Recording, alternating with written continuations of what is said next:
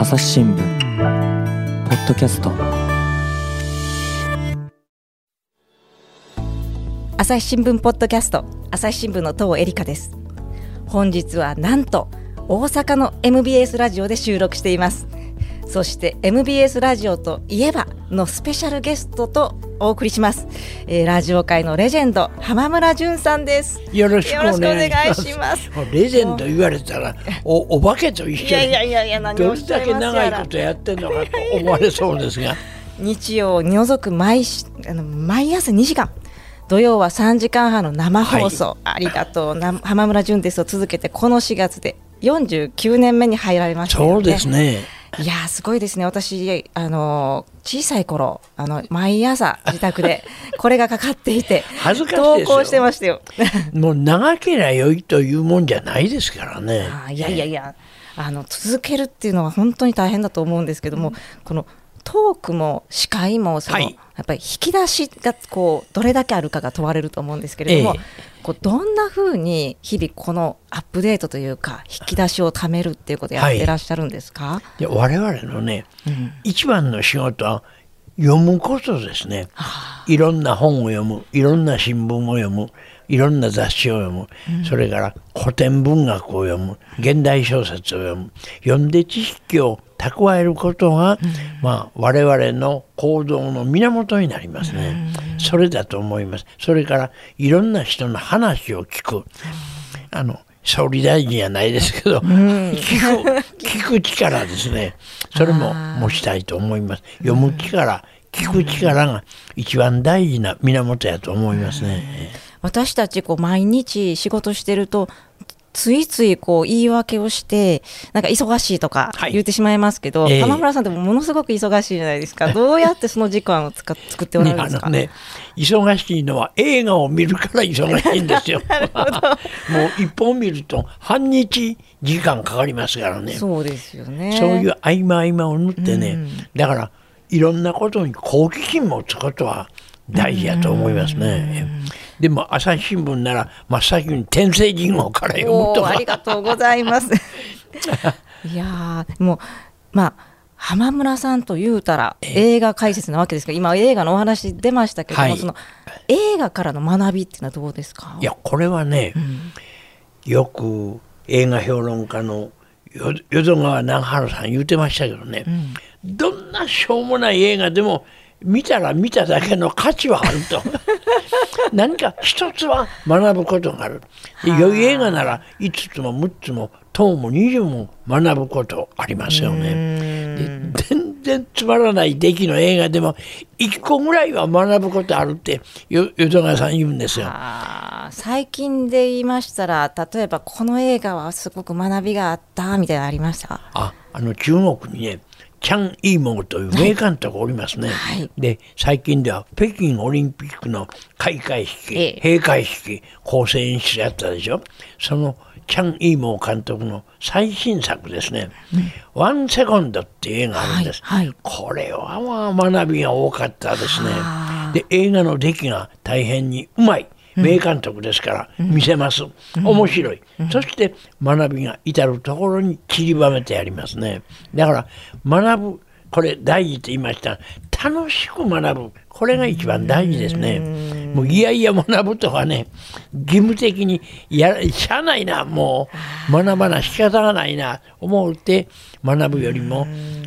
楽しく学ぶということは非常に大切だと思います。いややっぱり本当おっしゃる通りですよね。はい、でまあどんな映画にもいいところがあると、まだから浜村さんの解説を聞くとものすごい映画 いい映画かなと思ってしまうトリックがある今の父さんの口ぶりはあんたの話に騙されて見に行ったら案外つまらなかったというような感じがこもってますよね。いやもうあのこうもう話術の魔術ですよね。いやもう人間誰でもね人さんにいろんな話をする場合、うん、面白く話しようと思いますね。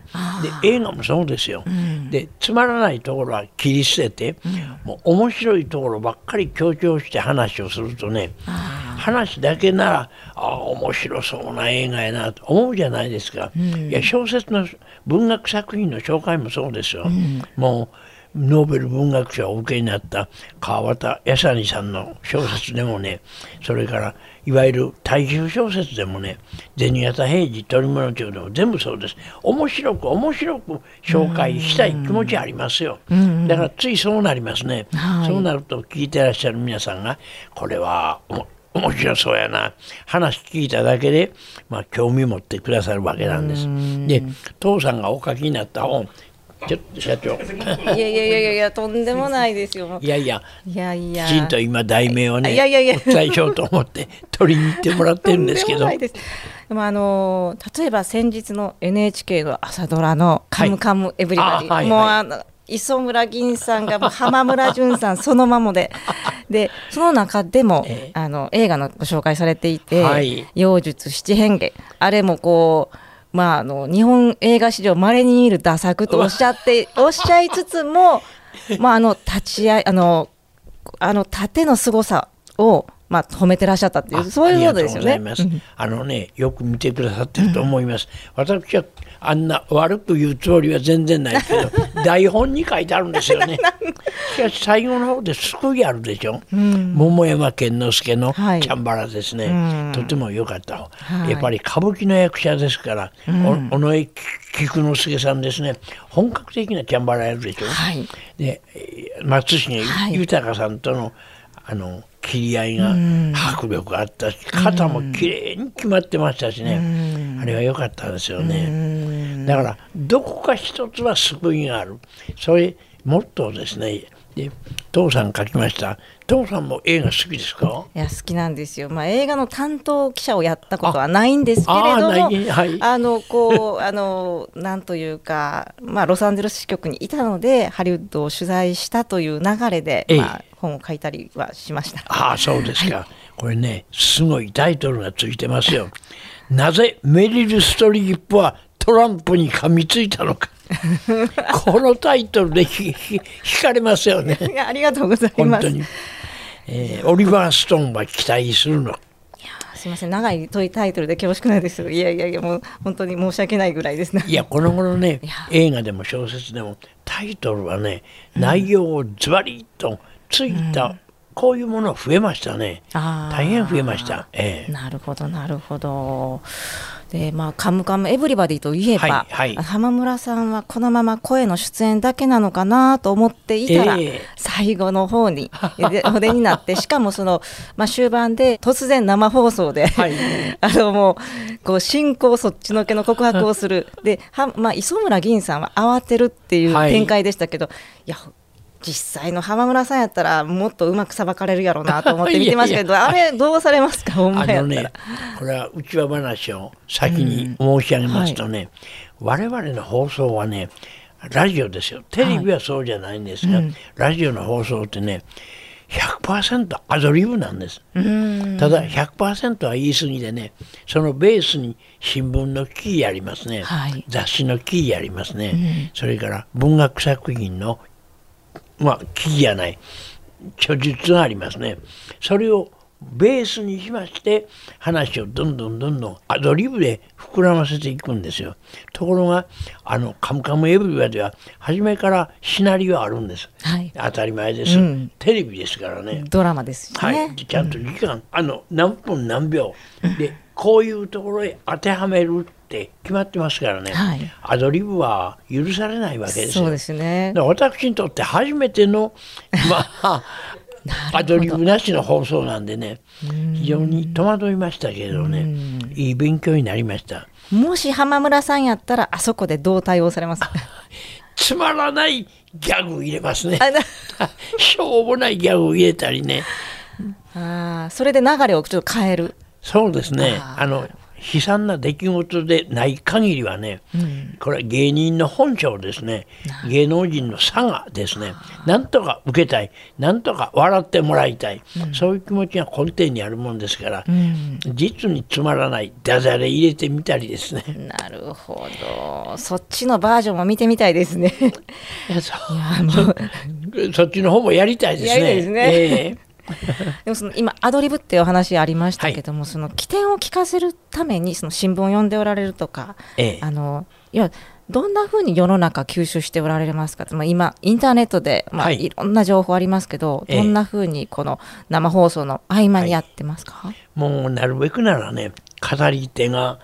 あの楽しく聞いてる人が楽しむように、うん、ハッピーになるようなそういうものをそういうふうに持っていけるようなものをたくさんやりたいですよね。ああそのために情報を探すっていう感じです。そのためにこう例えば新聞記事でも、はい、インターネットでもそのための情報を探す。その通りですね。でそこへ質の良いギャグですねダジャレやなしに、まあ、例えばアメリカの西部劇の王様と言われたジョン・ウェインがね、はい、ある人から質問を受けてあなた映画に出るようになって随分古いそうですね、うん、言われた時大変真面目な人ならねそうです。私は何年も何年も努力に努力を重ねてやってまいりました。それで今日の地位があるんですと。言うでしょう、ジョン・ウェインはで大体アメアメリカ人ってシャレうまいですからね。一言で答えるんです、うん、俺は古いんだよ。俺が初めて出た映画のフィルムを見たらエジソンの指紋がついてるって言うんですね。いやすごいですね。そういう言い方アメリカの人うまいですね。えー、で我々もしゃべりにねつまらないしょうもないダジャレ入れるよりはそういう質の良いあの例えば友達同士で食事してる時、誰かがいたずらして爆竹をね、人の茶碗の中へ投げ込むんですって。バーンと破裂するでしょ、で破裂したら大概怒りますねみんな、何するねん。そうは言わない。あ今の火薬ご飯やな。わあなるほど。ついついダジャレに走る人多いですけどね。いや、まあ、ちょっとウィットなに富んだ感じで。そういうね質の良いギャグユーモア入れたいですね。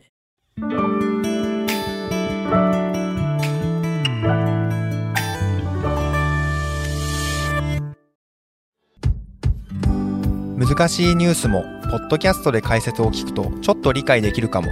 朝日新聞デジタルのコメントプラスって知ってる？テレビでおなじみのコメンテーターや記者が記事の背景やその先について投稿しているよ。もっと深く。もっとつながる。朝日新聞。しかしこれはあのまあ生放送の合間にその時間を作るのも例えば旅行も行けないですよね、はいまああの選抜高校野球の頃はね、はい、1週間お休みになりますんで放送が。なるほど、はい、だからよく外国行ってましたね。そうなんですね、はい、それもまたその旅行も学びだと思うんですけども。おっしゃる通りです、はい、今ちょっとコロナでねなかなか行けないんですけども、ええ、例えば旅行による学びで印象に残ってるものありますか？そうですね。まず日本という国を外側から眺めることができますよね。外国から日本を見ると。でそういう意味でねいろいろと学ぶこと多かったんですがなんですかね。たくさんあるんですよそれは、ええ、いろんな国行っておられるでしょうしね、はいはい、あの今今だったら例えばもう今ちょっとまあコロナが明けてはないんですけど隔離期間がなくなってきた中でもしどこか行けるってなったらどこ行きますか？そうですね。もういっぺん行きたいならスペイン。2番目はスイスへ行きたいですね。でもハワイなんか10回ぐらい行ってますから スペインスイスでどんなのを見てみたいですか？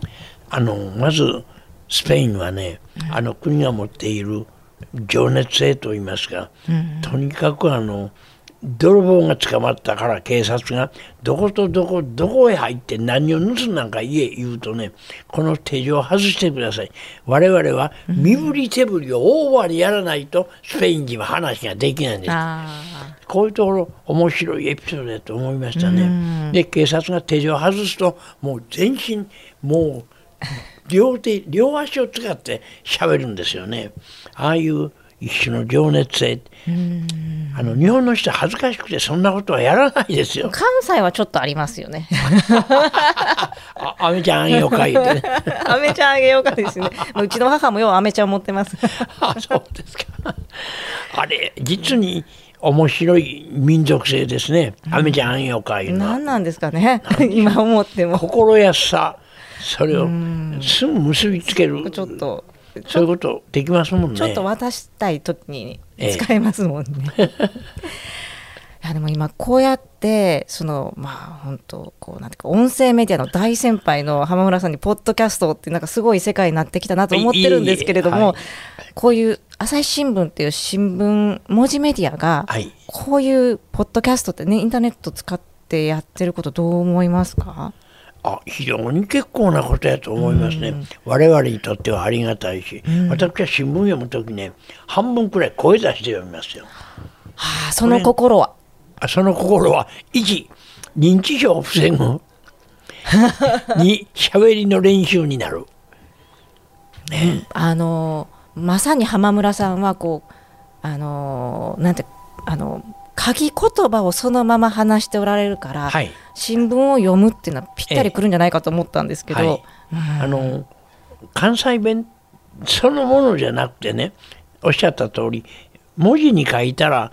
共通語と変わらないですね、はい、でもあの発音イントネーションはね関西なまりでやります。それが一番親しんでもらえますからね。そういうことですよね、えー、でもこれがあの言葉まで関西弁になったら、はい、ちょっとまあ、聞きづらい方もいらっしゃるかもしれない。ってことですかね。あの漫才落語は関西の場合はそうですね、イントネーションもそのまま関西なまりでしょ、はい、そうするとね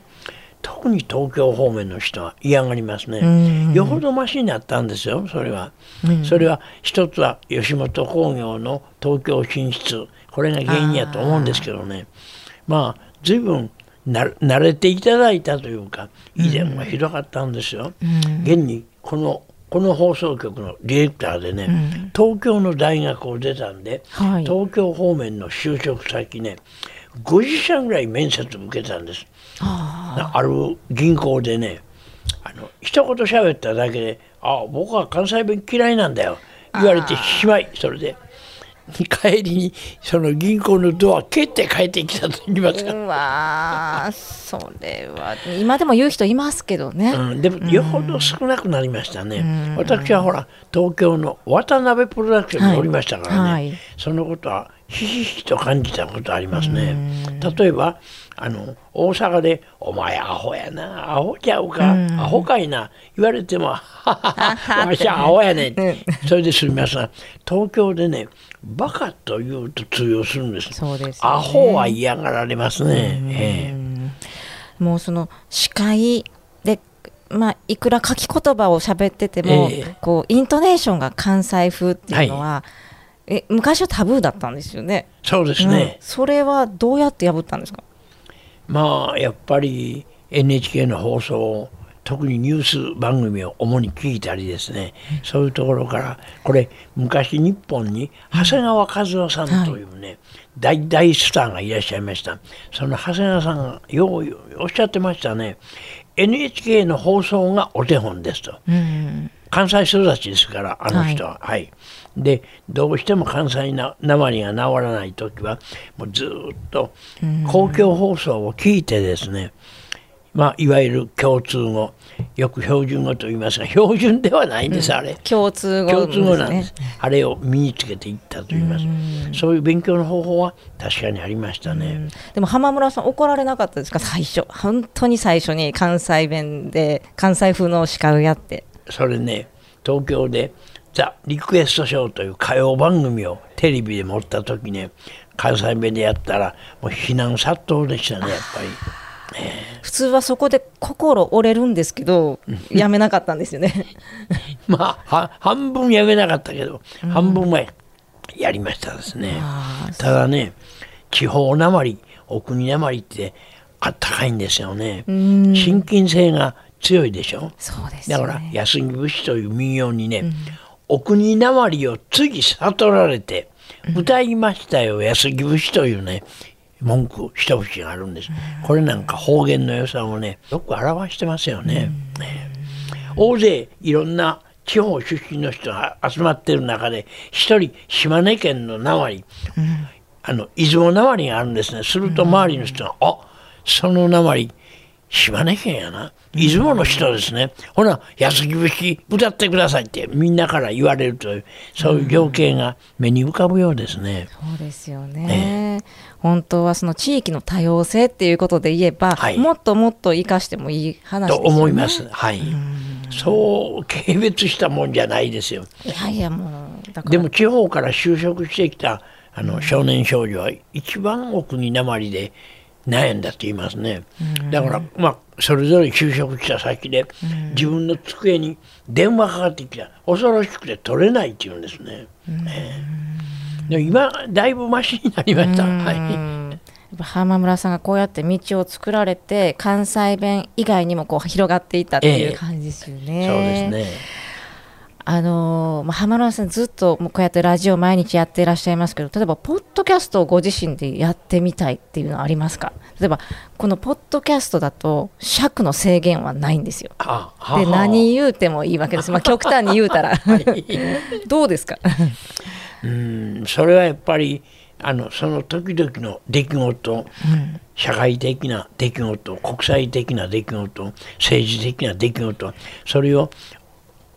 お国言葉でなるべく分かりやすくですね、うん、この頃日本の芸能はねお笑いにしろそれ以外の芸にしろテンポがね速くなってるんです、うん、速すぎるくらい速い場合がありますねで昔は間を取りなさい。間を取れって随分厳しく言われたもんですが、今はね、ま漫才でもそうですけどあの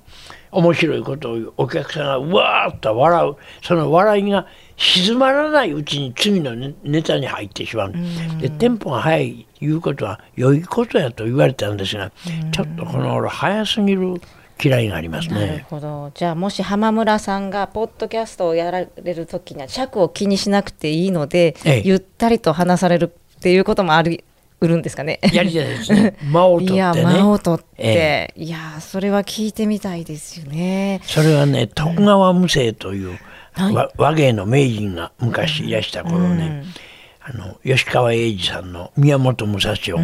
ラジオで朗読して随分人気ありました。確かにねあの無生さんの和芸は間を取りましたね。だから生涯に再びこのような敵に会えるかどうか、それを考えると武蔵の背筋には冷たいものが走るのであった。一気に語り込んでいく部分と十分間を取って語る部分と二通り使い分けたんですよね。それは我々もやりたいしやらねばならんとは思いますね。じゃあこれありがとう浜村淳です。50周年に向けてこういう取り組みというか間を持たせるみたいなそうしてもういろんな方面にわたって芸能界もスポーツ界も入れてねいろんな話題を分かりやすくで、あ聞いてよかったためになったな思っていただくような放送を続けたいと思います。でもお父さんももう無理ですよ。もう今50年言うたらもう恐ろしい年ですよ。50年続いてる生放送番組っていやもうすごいそれだけですごいと思うんですけど前にどこかのインタビューで、はい、ラジオパーソナリティはこう若い人は嫌がるからそのうちなくなる職業じゃないかって答えてらっしゃったのを見て え浜村さんそんなふうに思ってらっしゃるのと思ったんですがどういう意味なんですか？いやいまだにあの代わりをやる朝早く起きてね 放送局へ出かけていって何時間もしゃべるってみんな嫌がりますよ。って私は初め 2, 2年の約束やったんです。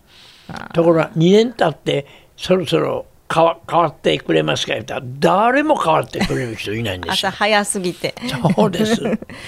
それやったらもう浜村さんはずっとやらなきゃいけないから50周年100周年ずっとやっていってください。お化けですよそ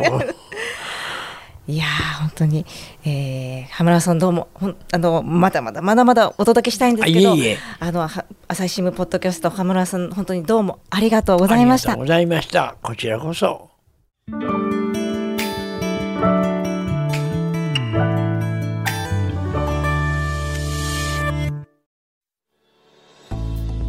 えー、さて今日は浜村淳さんとお届けしましたが改めてありがとう。浜村淳です。50周年に向けた意気込みをお願いします。ありがとうございます。まあ体元気でね、うん、そして頭ボケることなくちゃんとした放送聞いて楽しくためになるという、そういう放送を続けていきたいと思いますので応援の方よろしくお願いします。私も引き続き楽しく視聴したいと思います。ありがとうございました朝日新聞ポッドキャストではご意見ご感想を募集しています。投稿フォームやツイッターなどからお寄せください。朝日新聞ポッドキャスト朝日新聞の東恵梨香がお送りしました。